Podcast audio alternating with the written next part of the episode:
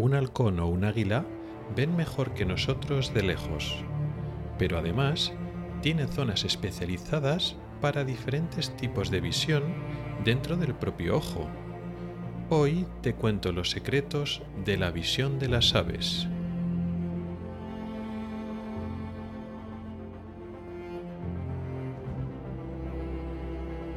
Oculares, el podcast de salud visual con el oftalmólogo Rubén Pascual.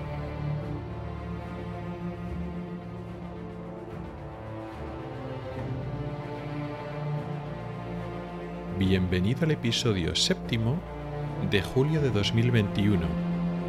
Comenzamos.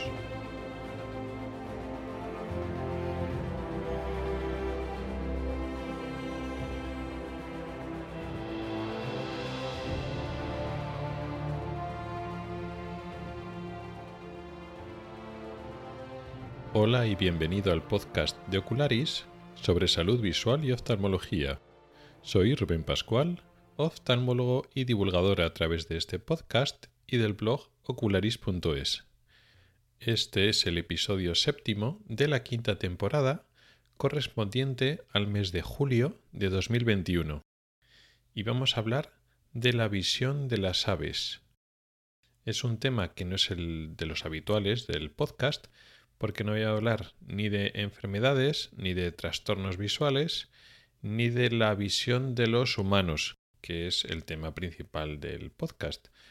Sin embargo, es un tema muy interesante porque hay muchas cosas de los ojos de entre humanos y otros vertebrados que son iguales o con pequeñas diferencias, pero hay otras diferencias que son significativas y curiosas entre otros animales.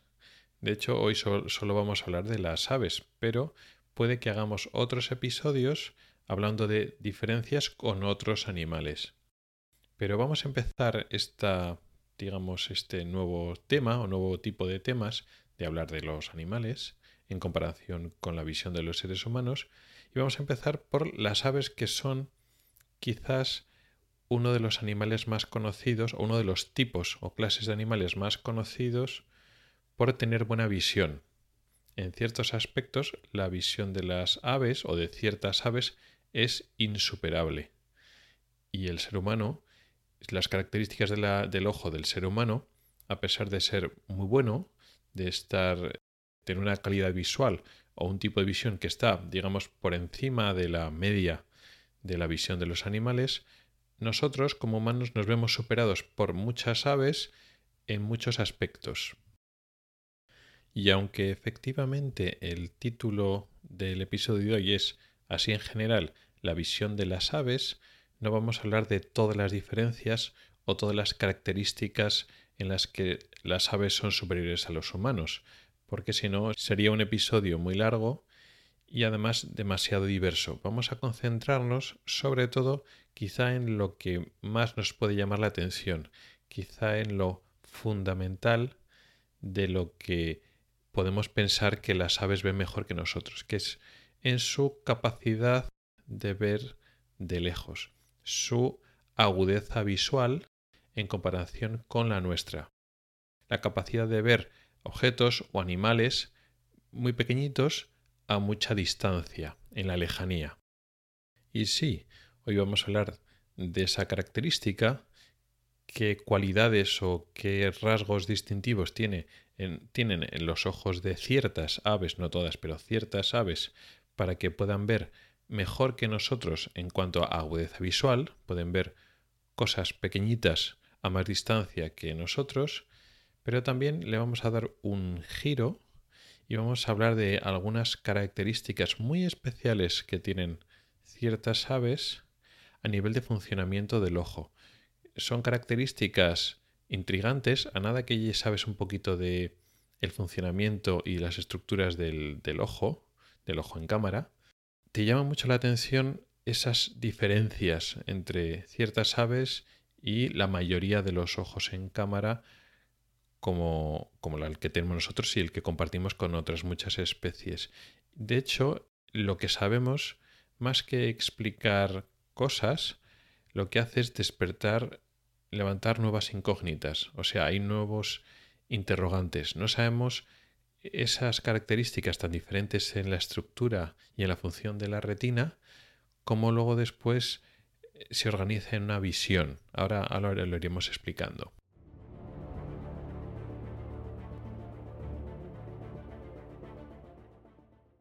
Lo primero de todo, para entender cómo los animales que tienen mejor visión se diferencian del el resto, tenemos que entender que hay una estructura fundamental en el ojo que les permite estar por encima de los demás, que es la fobia. La retina es la capa interna del ojo que transforma la información luminosa en señales biológicas.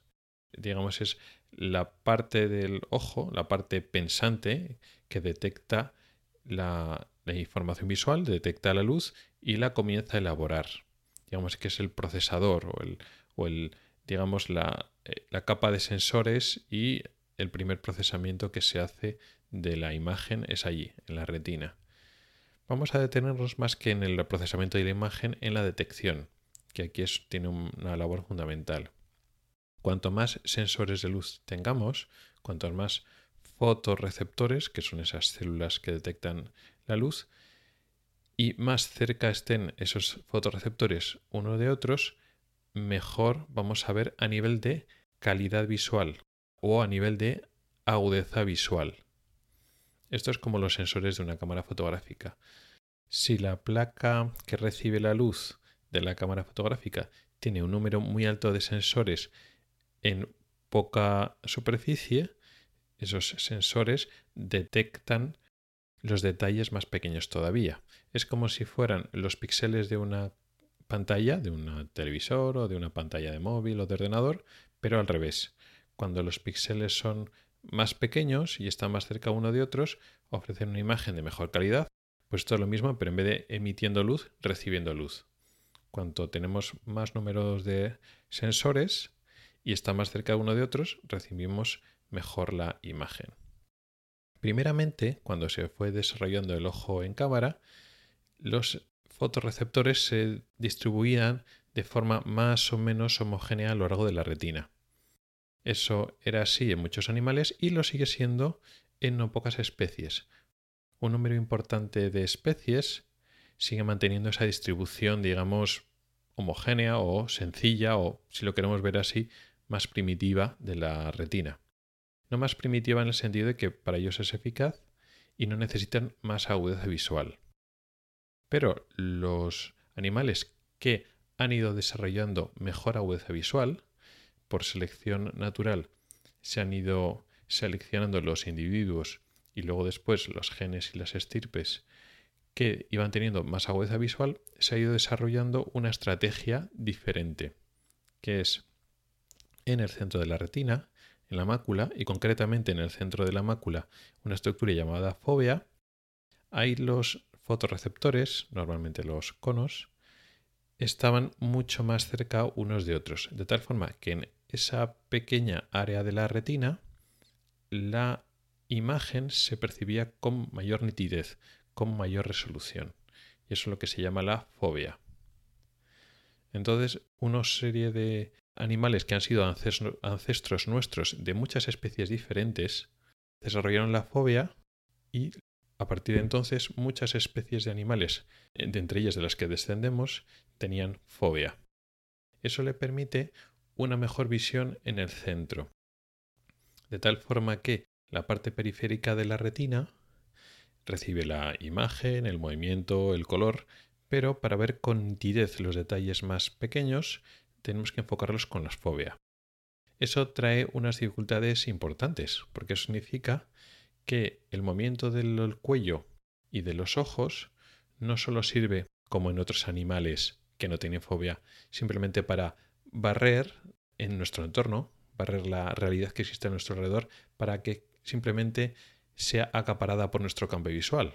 No, el movimiento del cuello y sobre todo de los ojos se vuelve mucho más complicado, se tiene que hacer mucho más preciso, porque si existen detalles que necesitamos verlos con más nitidez y queremos aprovechar esa información visual, tenemos que centrar nuestra fobia hacia ese objeto que llama nuestra atención para verlo con más detalle. Con lo cual el movimiento de los ojos tiene que ser muy preciso para apuntar exactamente y sin ningún error hacia ese detalle que queremos ver y además en algunos casos hace falta que el movimiento de los dos ojos esté coordinado. Y efectivamente, el ser humano, como otros primates y otros muchos, muchos mamíferos, tenemos fobia.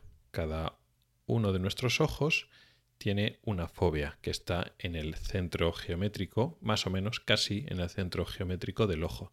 De tal forma que cuando el ojo está de frente, coincide que la fobia está detrás de esa parte delantera del ojo. Entonces cuando miramos de frente, lo que está enfrente queda proyectado en nuestra fobia y lo, vemos con más detalle. Además coincide que nuestros ojos están colocados de frente en nuestro cráneo, en nuestra cara. Los dos ojos están mirando principalmente de frente. Y eso significa que el campo visual de un ojo y el campo visual del otro ojo se solapan en su mayor parte. Queda una pequeña área en la parte externa, en la parte que nosotros llamamos temporal, por el rabillo del ojo, una especie de similuna en el campo visual, en el cual no se solapan en cada ojo. Con lo cual, digamos, cuando estamos mirando de frente, hay una parte del campo visual de la izquierda que solo capta el ojo izquierdo y una pequeña parte de la zona derecha que solo capta el ojo derecho. Pero esas partes son pequeñas. La mayor parte del campo visual del ojo izquierdo es común y se solapa con la del ojo derecho y viceversa. Eso nos sirve para que el campo visual, en su mayor parte, al estar solapado, el cerebro obtiene información de la realidad que vemos de los dos ojos, dos imágenes que son prácticamente idénticas. Pero nosotros, como seres humanos, no tenemos, no trabajamos con dos imágenes diferentes. Los dos ojos funcionan como un solo órgano y esas dos imágenes se fusionan, se unen en nuestro cerebro. Digamos que existe cierto grado de redundancia que tiene diversas ventajas, pero hay una ventaja muy importante. Pequeñas disparidades en esa imagen, si son grandes, no funciona, pero si solo son pequeñas disparidades en la posición o en el giro de los objetos, nos permiten tener una información de las tres dimensiones. Esa visión tridimensional, o que también se llama estereopsis, surge de el hecho de que hay una zona de campo visual binocular, de que los campos visuales se solapen. En nuestro caso, en el caso de los seres humanos, como la gran la mayor parte de nuestro campo visual se solapa, tenemos casi todo nuestro campo visual de visión tridimensional. Y eso es y ha sido muy importante en muchos primates, en nuestros ancestros, y hasta cierto punto nos sigue siendo importante a nosotros.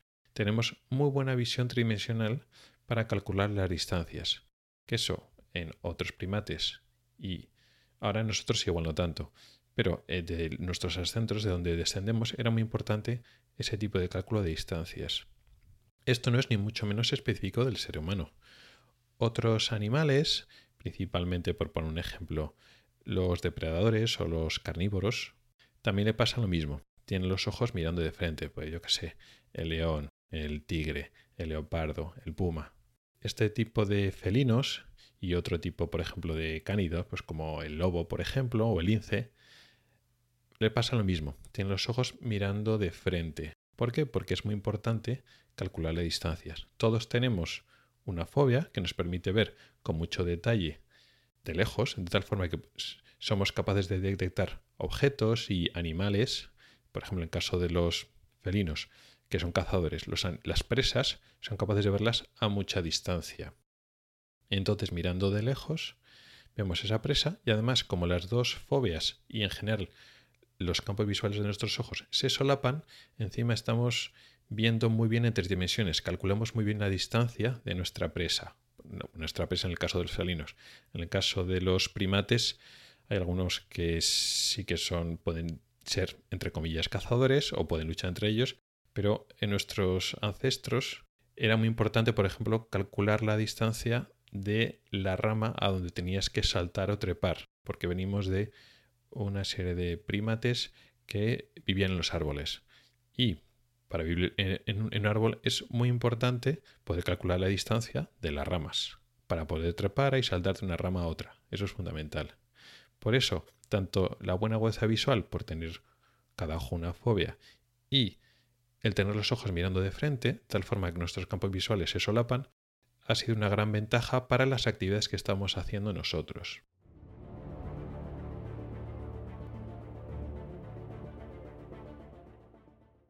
Ahora vamos a hablar de las aves, pero no todas las aves en general, sino algún tipo de ave de las más grandes y las, más características, pues tipo pues un halcón, un águila, ese tipo de aves que también son depredadoras o cazadoras y lo vamos a igualar no ya a nosotros que también, sino por ejemplo a los felinos de los que hemos hablado antes.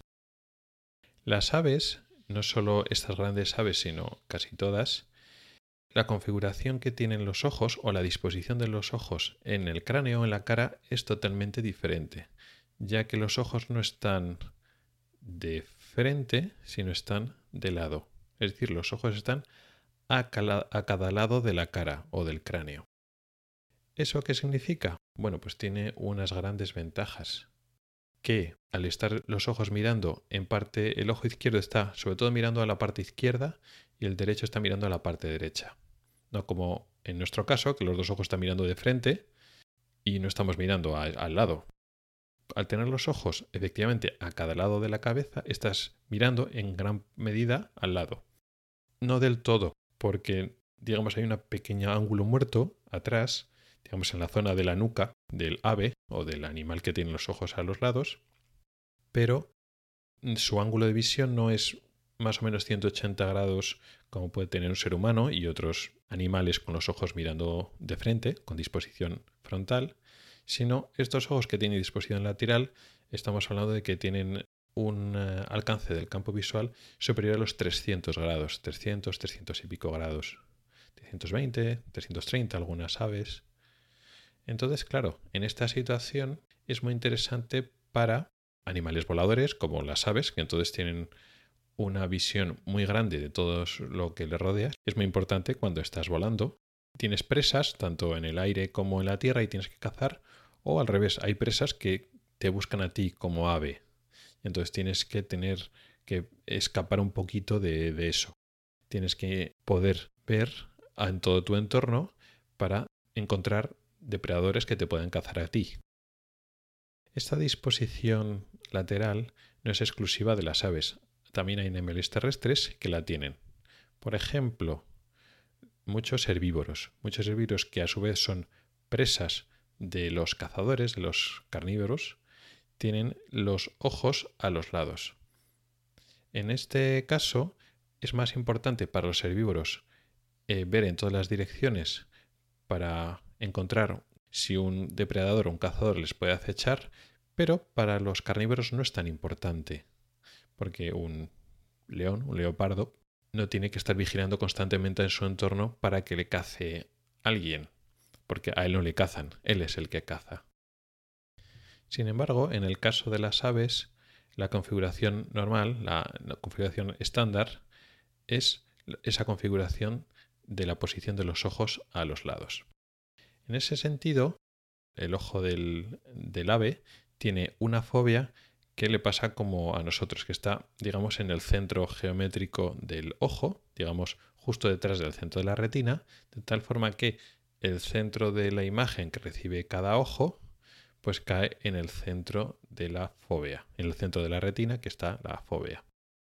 La fobia de, los, de las aves, efectivamente, tiene muchos fotorreceptores muy pegaditos, en muchos casos, eh, en ciertas aves seleccionadas que tienen muy buena visión, tiene incluso más receptores, más conos en este caso, incluso más juntitos que nuestro ojo, con lo cual le permite tener una mejor visión, ven los detalles a más distancia.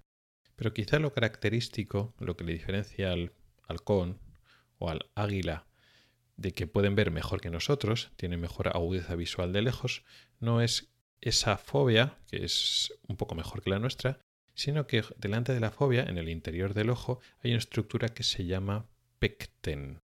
El pecten o pecten oculi es una estructura que no tenemos nosotros, no tenemos los seres humanos y no tiene casi ningún animal, excepto algunos tipos de aves, que es una especie de prolongación de la capa vascular que tenemos en el ojo, de la coroides, es una prolongación que se mete dentro del ojo, se mete dentro de la cavidad vítrea y que se coloca cerca de la fobia, cerca de la mácula. Tiene diversas funciones, no todas muy bien conocidas, pero en cualquier caso esas funciones son hacer que esa mácula sea más eficaz, que esa fobia sea más eficaz viendo, digamos que una especie de potenciador de la fobia. ¿Cómo lo hace? Pues de diversas formas. En ese pecten, esa estructura lo que hace es cambiar un poquito las características ópticas del gel vítreo que está justo delante de la fobia para que eso se convierta en una especie de lupa de aumento, como si tuviéramos una pequeña lente de zoom justo delante de la fobia y dentro del ojo. Y hace un efecto de zoom, un efecto de aumento a nivel óptico. También ese pecten es una estructura vascular con vasos sanguíneos que lo que hace es alimentar, dar de comer a la fobia, a las estructuras de la fobia, a las células de la fobia, por una trayectoria un poco alternativa, un poco extraña cuando la ves en un dibujo, pero que de alguna manera funciona. Hay una limitación en lo que se desarrolle la fobia, es decir, cuántos fotorreceptores y cuántas células puedes poner la fobia todas juntas. Pues hay unos límites fisiológicos, porque esas células son muy demandantes de oxígeno y nutrientes. Lo cual, pues bien, claro, si lo tienes que dar de comer, pues ese oxígeno y nutrientes tiene que llegar por algún sitio. Y llegan de la sangre. Pero claro, la sangre es opaca, no se puede colocar entre la luz y esos fotorreceptores. Vale, pues hasta cierto punto lo colocas detrás, que es en la, en la coroides. Bien, ahí tienes la coroides, vasos sanguíneos, todos los que quieras, no hay problema. Pero si pones demasiadas de esas células, no solo puedes alimentar del lado de la coroides, tienes que alimentarlo del otro lado. Pero claro, del otro lado, si pones vasos sanguíneos, la sangre es opaca y no pasa la luz, entonces se hace sombra. Entonces, al final hay una limitación, no puedes hacer que la fobia crezca indefinidamente, que es lo que nos pasa a nosotros, a los animales que no tenemos pecten. Bueno, pues el, ese pecten se cree, no se está muy, no tiene, tienen pruebas definitivas, pero hay indicios de que produce un ambiente rico en nutrientes en esa zona del gel vítreo, de tal manera que en la propia fobia puede tener más células y más fotorreceptores y, y más células que procesan la imagen para producir una imagen más rica todavía. O sea que ese pecten potencia esa fobia de tal forma que es más especializada, más competente, unos, un sistema de sensores mejores, más ricos. Además de ese sistema de enfoque, ese sistema de zoom, esa mini lente que hay justo delante del centro de la fobia para tener más aumentos todavía. Eso hace que la visión de los de algunas grandes rapaces, como algunas águilas, el, el halcón, tiene una, una agudeza visual muy superior a la nuestra.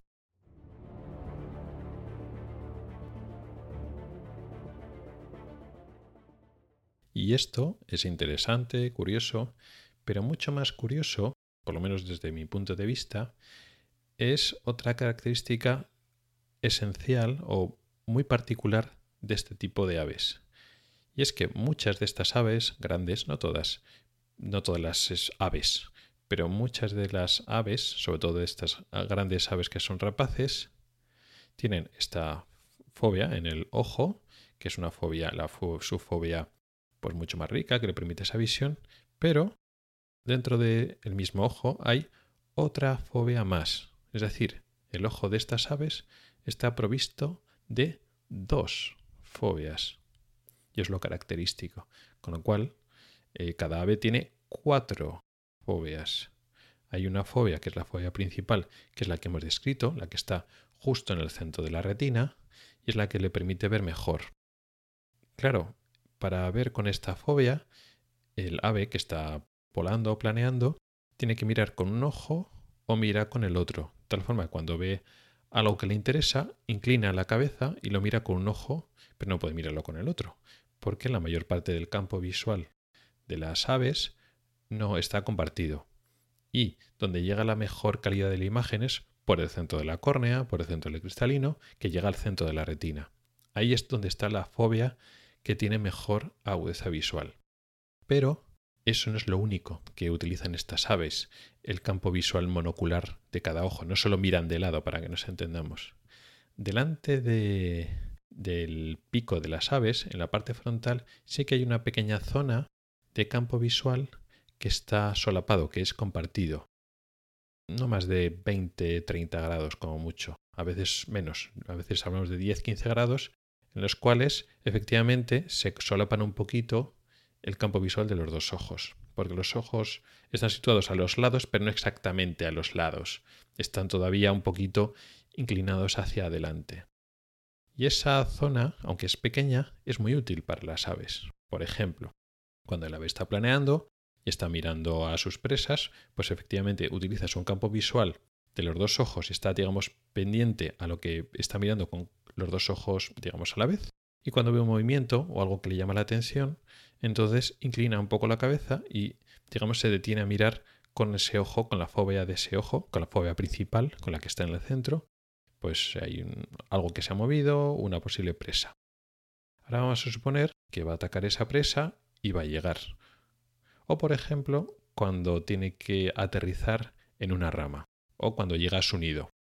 Cuando va a llegar a un sitio y tiene que posarse y tiene que lanzar sus garras para posarse, o cuando va a cazar una presa, en ese momento no es que sea especialmente importante ver muy bien, porque ya está muy cerca. Ya no tiene que ver a lo lejos una cosa muy pequeñita que se mueve, no.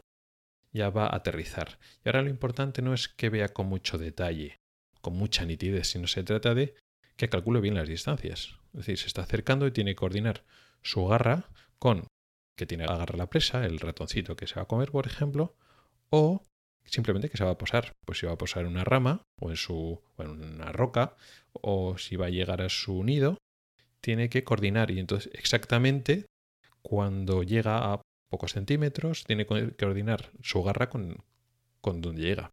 Pero claro, su visión, con su mejor fobia, no tiene esa visión tridimensional para calcular bien las distancias. Sin embargo, hay una pequeña parte del campo visual justo enfrente que sí que tiene el campo visual solapado. Por tanto, ahí sí que hay buena visión tridimensional, o puede haberla si la desarrolla. Por lo menos hay esa posibilidad. Pues entonces, en la zona de la retina que corresponde a esa zona común, solapada del campo visual, se ha desarrollado otra segunda fobia.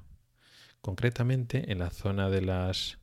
En el caso del ojo del, del ave, el campo visual es el que se llamaría nasal, es decir, el que está más cerca de la nariz. En el caso de las aves no tiene nariz, tienen pico, pero bueno, por utilizar, digamos, la misma terminología de los, del, que usamos en humanos, es el campo visual el que se solapa, una pequeña parte del campo visual el que se solapa. Por tanto, la retina temporal, la retina, digamos, externa, es la que tiene una zona correspondiente de un ojo con el otro.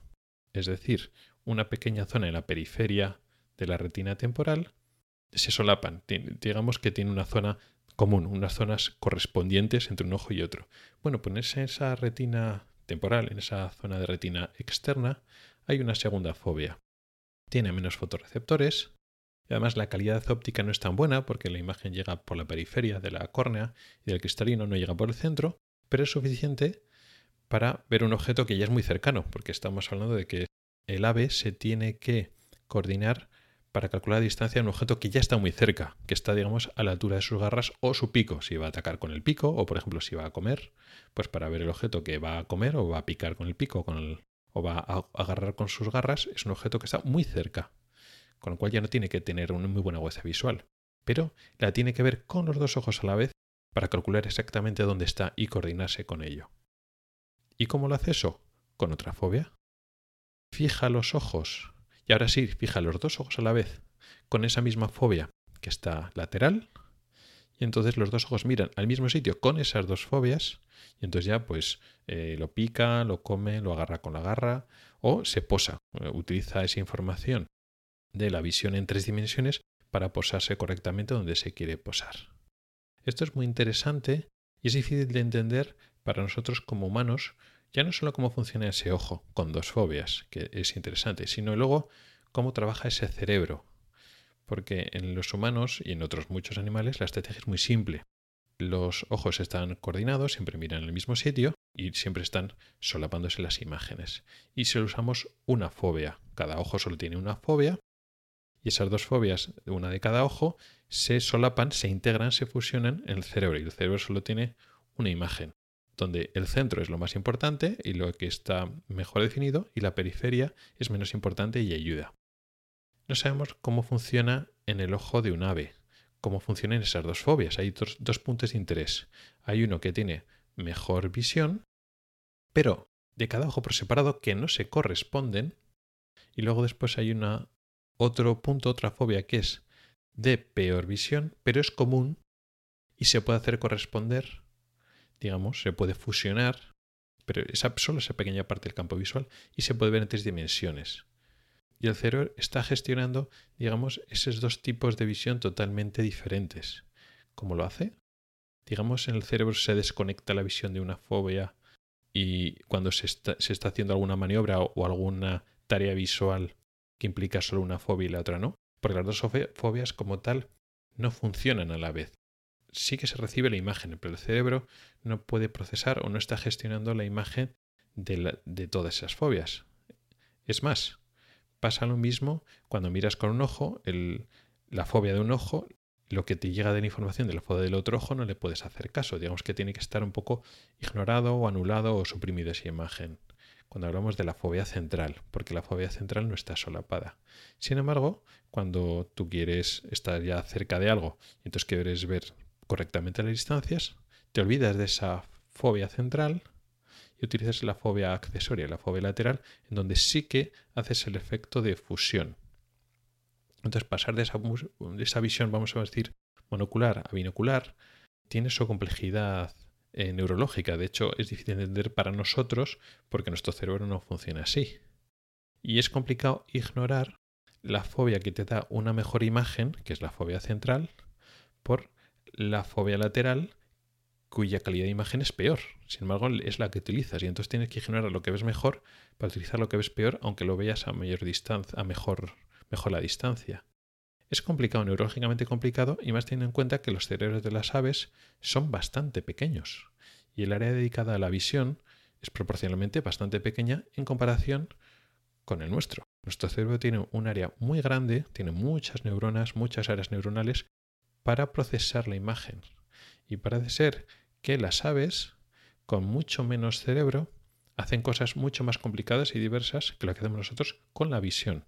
Entonces, claro, es muy interesante, un poco complejo, pero cuando te metes un poquito en el estudio de la neurofisiología visual, el ejemplo de estas aves con dos fobias es súper interesante.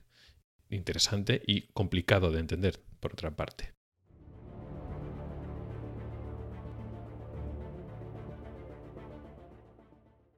Y hasta aquí ha llegado el episodio de hoy. Un episodio diferente, de un tema que a mí personalmente me ha parecido muy interesante y espero que hayas sabido transmitir parte de estos detalles interesantes, de estos temas que son súper curiosos, en parte porque no los conocemos muy bien. Son cosas, el PECTEN, el, el procesamiento de las imágenes tan diferentes. Estos detalles sabemos que funcionan, que son exitosos, pero no sabemos exactamente cómo funcionan. Muchas gracias por el tiempo que has dedicado a escucharme. Mi correo electrónico es ocularis.ocularis.es. Recuerda que también puedes encontrar en Spotify y que tenemos un grupo en Telegram al que puedes entrar. En las notas del programa tienes mis fuentes de Twitter, Telegram y Facebook. No dudes en contactar conmigo para cualquier sugerencia. También encontrarás enlaces a artículos específicos del tema de hoy en el blog ocularis.es. Puedes comentar y poner tus valoraciones en mi blog, en las plataformas de Apple Podcast, Evox y Spreaker. Hasta el próximo episodio.